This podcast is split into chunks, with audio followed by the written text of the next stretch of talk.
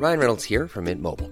With the price of just about everything going up during inflation, we thought we'd bring our prices down. So to help us, we brought in a reverse auctioneer, which is apparently a thing. Mint Mobile unlimited premium wireless. Ready to get 30, 30, bit to get 30, bit to get 20, 20, 20, bit to get 20, 20, bit to get 15, 15, 15, 15 just 15 bucks a month. So, Give it a try at mintmobile.com slash switch.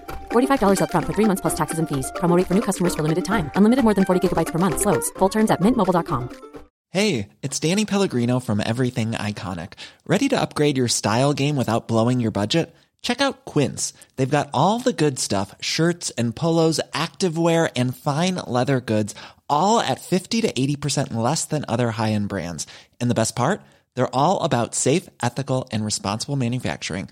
Get that luxury vibe without the luxury price tag. Hit up quince.com slash upgrade for free shipping and 365 day returns on your next order. That's quince.com slash upgrade.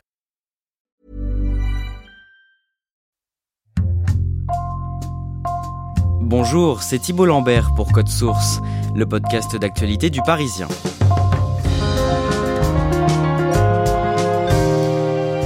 Confinement, reconfinement, couvre-feu et gestes barrières, nous sommes nombreux et nombreuses à espérer que ces mesures ne soient plus qu'un lointain souvenir. Depuis la rentrée, les chiffres de l'épidémie de Covid-19 sont encourageants. Plus de 50 millions de Français ont déjà reçu au moins une dose de vaccin et la quatrième vague, causée cet été par le variant Delta, s'est avérée moins grave que prévu. Certains scientifiques pensent même que le pire de la crise est derrière nous. On fait le point aujourd'hui dans Code Source avec deux journalistes du Parisien chargés de suivre l'épidémie, Elsa Marie et Nicolas Béraud.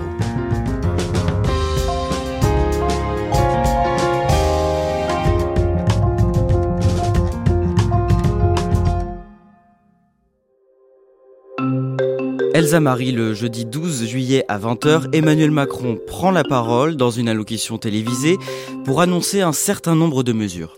Ce jour-là, il fait des annonces très importantes qui vont marquer un tournant dans la gestion de la crise sanitaire. La première, c'est l'élargissement du pass sanitaire. Dès le 21 juillet, le pass sanitaire sera étendu aux lieux de loisirs et de culture. Concrètement, il faudra, pour accéder à un spectacle, un parc d'attractions, un concert ou un festival, avoir été vacciné ou présenter un test négatif récent.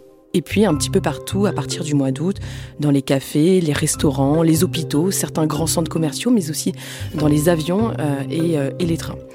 Il y a une autre annonce phare, c'est l'obligation vaccinale pour les soignants ou de façon plus large les personnels qui sont au contact des plus fragiles dès le 15 septembre. Quel est le but recherché avec ce pass sanitaire? L'objectif est clair, c'est euh, d'inciter le plus possible à la vaccination, vacciner le plus possible pour laisser le moins d'espace au virus. À ce moment-là, la situation elle est plutôt maîtrisée en France, mais on voit que les chiffres commencent à remonter. Neuf départements sont déjà au-dessus du seuil d'alerte, euh, c'est-à-dire que dans ces zones, il y a 50 cas euh, pour 100 000 habitants. Il faut agir dès maintenant si on ne veut pas avoir d'afflux de malades dans les hôpitaux dès le mois d'août. Pendant cette allocution, le chef de l'État annonce aussi une campagne de rappel à partir de septembre, une troisième injection pour les personnes les plus fragiles vaccinées au début de l'année. Quelques heures plus tôt, ce 12 juillet, Nicolas Béraud, vous racontiez au micro de Code Source la progression très rapide du variant Delta en France. Rappelez-nous, qu'est-ce qu'on sait des caractéristiques de ce variant à ce moment-là? Ce variant Delta, qu'on appelait auparavant variant indien, parce qu'il est apparu en premier en Inde, il est arrivé en Europe à partir du début du printemps en commençant par le Royaume-Uni, puis ensuite en France et dans de nombreux pays européens. Ce qu'on sait, c'est qu'il est euh, extrêmement contagieux, c'est sa principale caractéristique. Il est, pour donner un ordre de grandeur, entre 50 et 60% plus contagieux que le précédent variant britannique, qui était lui-même entre 50 et 60% plus contagieux que la souche d'origine. Donc c'est un variant qui parvient à se propager très rapidement entre les individus et il commence à y avoir des données préliminaires, des études qui suggèrent que ce variant entraînerait aussi un risque accru d'hospitalisation. Voilà un petit peu ce qu'on sait à ce moment-là de ce variant Delta. Et donc il est très présent en France à la mi-juillet. Il est vraiment hégémonique, il représente plus de 90% des cas positifs quotidiens. Dans les heures et les jours qui suivent les annonces du chef de l'État, beaucoup de Français décident d'aller se faire vacciner. Il y a un effet qui est assez euh, impressionnant. Rien que le 12 juillet, au moment où Emmanuel Macron s'exprime, il y aura plus d'un million de Français qui prendront rendez-vous sur la plateforme Doctolib. Il y aura près d'un million et demi le lendemain, le 13 juillet. Tout compris, en quelques jours, il y a 5 millions à peu près de, Français qui auront pris rendez-vous sur les différentes plateformes pour aller se faire vacciner. Il faut quand même souligner que tous ces gens-là ne le font pas forcément de gaieté de cœur. Ils raisonnent avant tout de façon pragmatique. Le pass sanitaire va entrer en vigueur. S'ils sont vaccinés, ils pourront librement aller au restaurant, au cinéma. Donc c'est aussi un argument qui est très fort. Le 21 juillet, le pass sanitaire devient obligatoire dans un grand nombre de lieux culturels et de loisirs. Elsa Marie, ça veut dire que dans ces endroits, on peut laisser de côté le masque et les mesures barrières oui, il y a un décret qui est publié euh, au journal officiel et qui dit que dans les établissements soumis au pass sanitaire, on peut lever le masque. Dans la réalité, ça sera jamais le cas, euh, puisque si on prend l'exemple du cinéma, la majorité euh, des exploitants de salles sont contre cette mesure, puisqu'ils ont peur que les spectateurs ne viennent pas, de peur d'attraper le virus. Il y a aussi les experts hein, qui jugent cette mesure imprudente. Pourquoi? Parce qu'on sait très bien qu'on peut être double vacciné et pourtant avoir le virus et le transmettre, hein, même si le risque est plus faible. Puis on peut être aussi négatif la veille et être positif le lendemain. Le 9 août, les restrictions liées au pass sanitaire sont élargies. Ça veut dire qu'on ne peut plus rentrer dans un bar, un restaurant, un train ou même un grand centre commercial sans en présenter un. À cette période, Nicolas Béraud, le nombre de nouveaux cas de Covid-19 est chaque jour très élevé on a franchi début août euh, le seuil des 20 000 cas par jour en moyenne, donc c'est évidemment très élevé. On n'avait pas atteint un tel niveau depuis le mois d'avril-mai, et puis surtout ça a grimpé à une vitesse très importante. Par contre, il faut quand même dire que d'une part, euh, cette quatrième vague s'essouffle un petit peu début août, ça augmente de moins en moins vite, et puis surtout, on est quand même très loin des 50 000 cas, par exemple, qu'avait prophétisé euh, le président du conseil scientifique Jean-François Delfrécy début juillet. Donc oui, c'est quand même une vague épidémique importante, mais pas forcément autant que ce que certaines projections pouvaient laisser craindre. Ça veut dire qu'on atteint un pic à ce moment-là. Est-ce qu'il est aussi important que lors des vagues précédentes? Non, il n'est pas aussi important. Si on commence par regarder les cas positifs, donc on va atteindre 23 24 000 à peu près cas positifs par jour en moyenne. On en avait eu jusqu'à 35 000, euh, même un petit peu plus au printemps dernier, donc c'est moins important. Pour ce qui est de l'hôpital, le pic va être atteint quelques jours plus tard en, août. On va avoir à ce moment-là 1000 admissions quotidiennes à l'hôpital par jour de patients Covid et 200 admissions en soins critiques. C'est plus de deux fois moins que ce qu'on a atteint lors du printemps dernier. Donc c'est quand même une vague qui est beaucoup moins forte. Elsa Marie, à cette période, vous partez en reportage dans le service de réanimation de l'hôpital de la Timone à Marseille. Qu'est-ce que vous voyez là-bas? Ce qui me frappe, euh, c'est euh, à quel point les patients ont l'air jeunes. Euh, plusieurs ont 30 ans, parfois sans aucune comorbidité. Ça s'explique assez facilement. Il y a une flambée en fait des, des contaminations dans cette tranche d'âge qui est la moins vaccinée. On croise par exemple Loïc, il est policier, c'est quelqu'un d'assez solide, hein, euh, qui se bagarre euh, depuis 13 jours en fait dans son lit d'hôpital contre la maladie. On croise aussi un profil complètement inédit, hein. c'est euh, Sabah, elle a 27 ans et elle est enceinte les malades ne sont pas vaccinés. Aucun parmi ceux qu'on rencontre n'a eu même une dose de vaccin. Vous échangez avec des médecins sur place, qu'est-ce qu'ils vous disent sur ces malades qui arrivent à l'hôpital? Ils sont à la fois agacés et découragés ça met un petit peu en colère euh, le, professeur que l'on rencontre parce qu'il nous dit, franchement, on voit qu'il y a une explosion des hospitalisations, sauf que contrairement euh, aux autres euh, vagues, celle-ci, on aurait pu l'éviter. D'ailleurs, quand on discute avec avec les malades, certains nous disent bah c'est vrai que je voulais un petit peu attendre, j'avais peur du manque de recul, un peu toujours les mêmes arguments. Et c'est assez triste parce que quand on discute avec eux, ils nous disent bah si j'avais su, évidemment, je serais allé me faire vacciner. Après la mi-août, la situation épidémique s'améliore en France, le nombre de nouveaux cas quotidiens et de patients en soins critiques diminue. Nicolas Béraud, c'est grâce au vaccin tout ça? Incontestablement, la vaccination a joué un rôle. Pour s'en convaincre, on peut regarder par exemple les données euh, des personnes hospitalisées selon leur statut vaccinal. Et on voit que si on prend un groupe de 100 000 personnes vaccinées et un groupe de 100 000 personnes non vaccinées, il y aura 5, 6, 7, voire 8 fois plus de patients admis à l'hôpital, admis en soins critiques ou décédés dans le groupe des non vaccinés. Après, c'est toujours compliqué de dire précisément euh, qu'est-ce qui fait qu'une épidémie va reculer parce qu'il y a la vaccination, mais il y a aussi eu l'entrée en du pass sanitaire. Il y a peut-être aussi l'effet de la saisonnalité. le, virus serait moins virulent euh, l'été, les gens seraient davantage dehors, moins souvent en lieu clos. Il y a très certainement un ensemble de raisons, comme à chaque fois, mais incontestablement, la vaccination a joué une part importante. D'un mot, à ce moment-là, certains territoires sont quand même durement touchés par le variant Delta.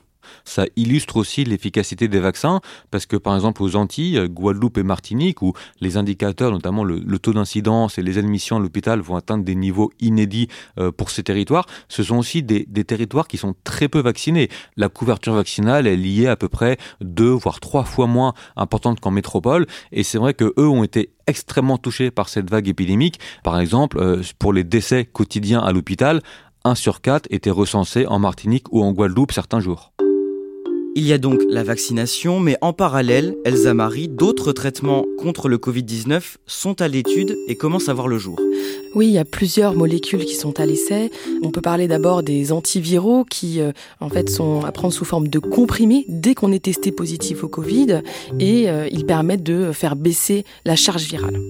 Il y a d'autres traitements qu'on appelle les anticorps monoclonaux hein, dans le jargon et euh, qui évitent que le virus ne rentre dans le corps.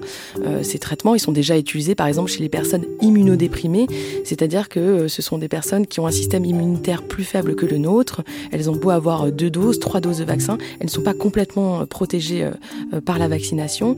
Et en France, depuis quelque temps, ces traitements sont autorisés de manière temporaire. Donc c'est un espoir, mais c'est pas pour tout de suite. On attend encore des études. Il euh, faut dire que dans cette, euh, dans cette crise, on a eu euh, beaucoup d'espoir et beaucoup de déceptions.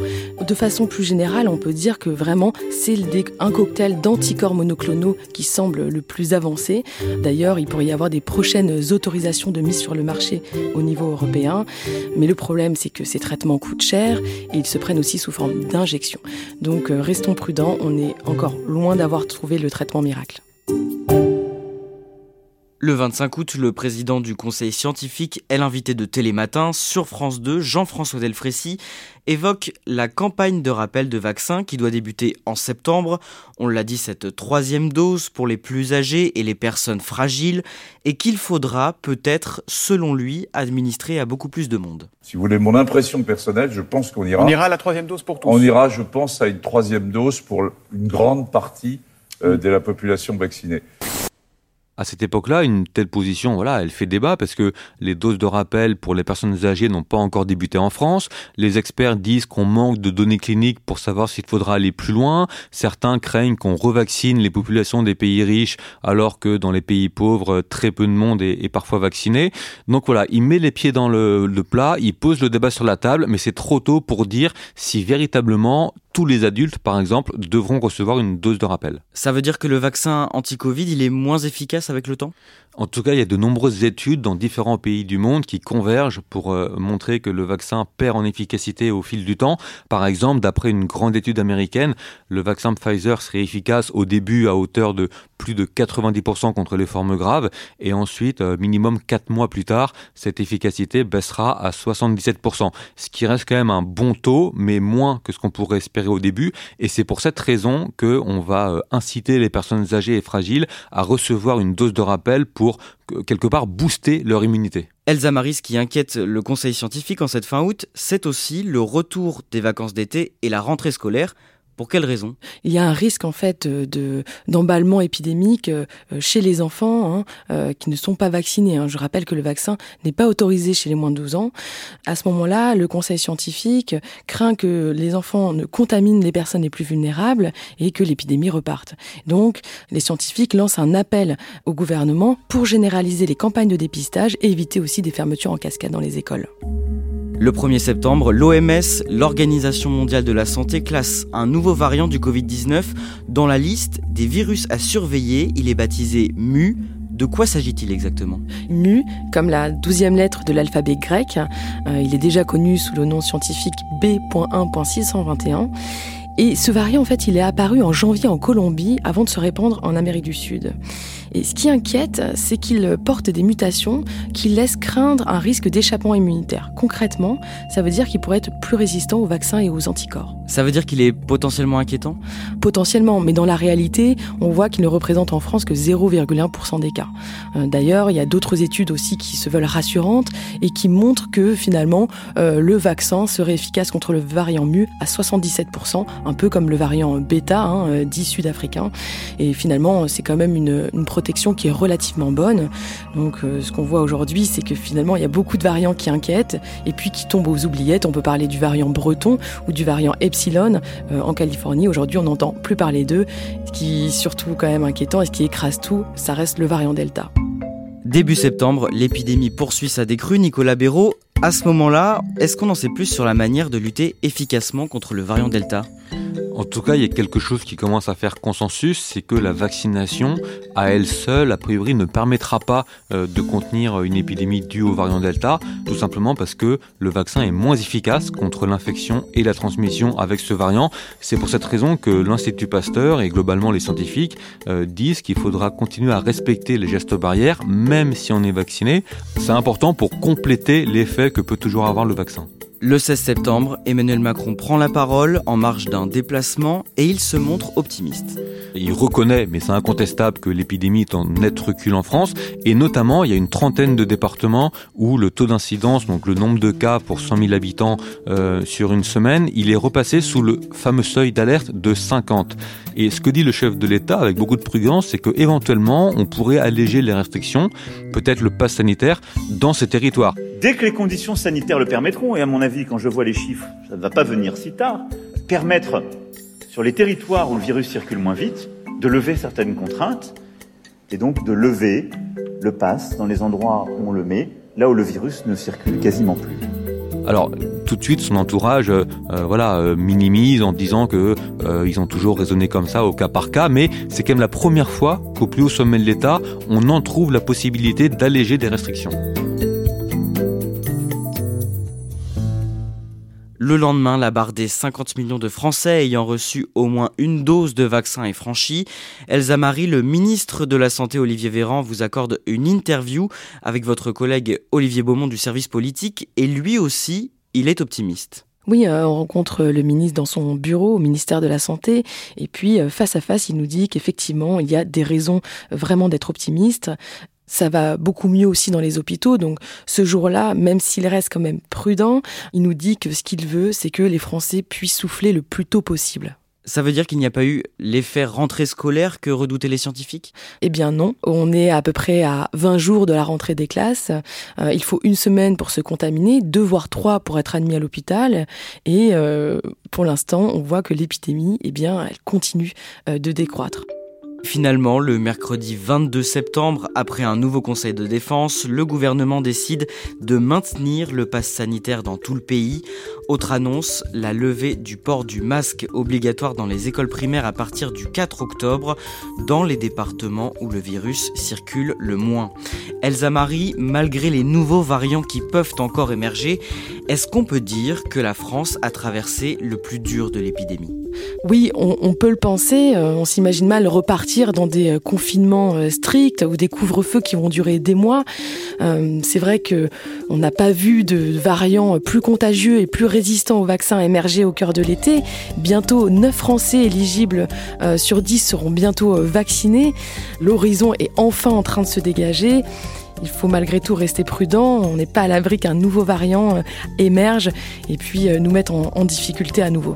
Mais le Covid-19 ne pourra jamais totalement disparaître, il faudra apprendre à vivre avec, c'est ça? C'est la grande question de l'après-crise et là-dessus les spécialistes ne sont pas forcément d'accord. Certains pensent, comme Jean-François Delfrécy, que la capacité du virus à muter n'est pas éternelle et qu'à un moment, bah, le coronavirus euh, deviendra un coronavirus beaucoup plus banal. D'autres pensent au contraire que bah, vivre avec le virus, c'est vivre encore avec des gestes barrières et que ça finira par rentrer dans les mœurs. Ce qui est sûr, c'est qu'on n'en a pas fini avec ce virus et avec cette épidémie.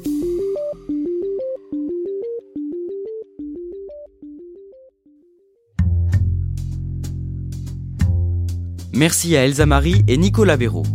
Code Source est le podcast d'actualité du Parisien, disponible tous les soirs, du lundi au vendredi. Pour ne rater aucun épisode, abonnez-vous sur n'importe quelle application audio et vous pouvez aussi nous retrouver sur leparisien.fr. Cet épisode a été produit par Sarah Amni, Timothée Croisant et Raphaël Pueyo. Réalisation Julien Moncouquiole. Vous aimez Code Source? Dans ce cas, dites-le nous en laissant un commentaire sur votre application préférée.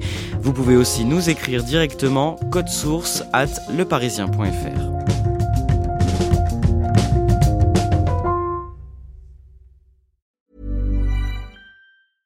Mom deserves the best, and there's no better place to shop for Mother's Day than Whole Foods Market. They're your destination for unbeatable savings, from premium gifts to show-stopping flowers and irresistible desserts. Start by saving 33% with Prime on all body care and candles. Then get a 15-stem bunch of tulips for just $9.99 each with Prime. Round out Mom's menu with festive rosé, irresistible berry chantilly cake, and more special treats. Come celebrate Mother's Day at Whole Foods Market.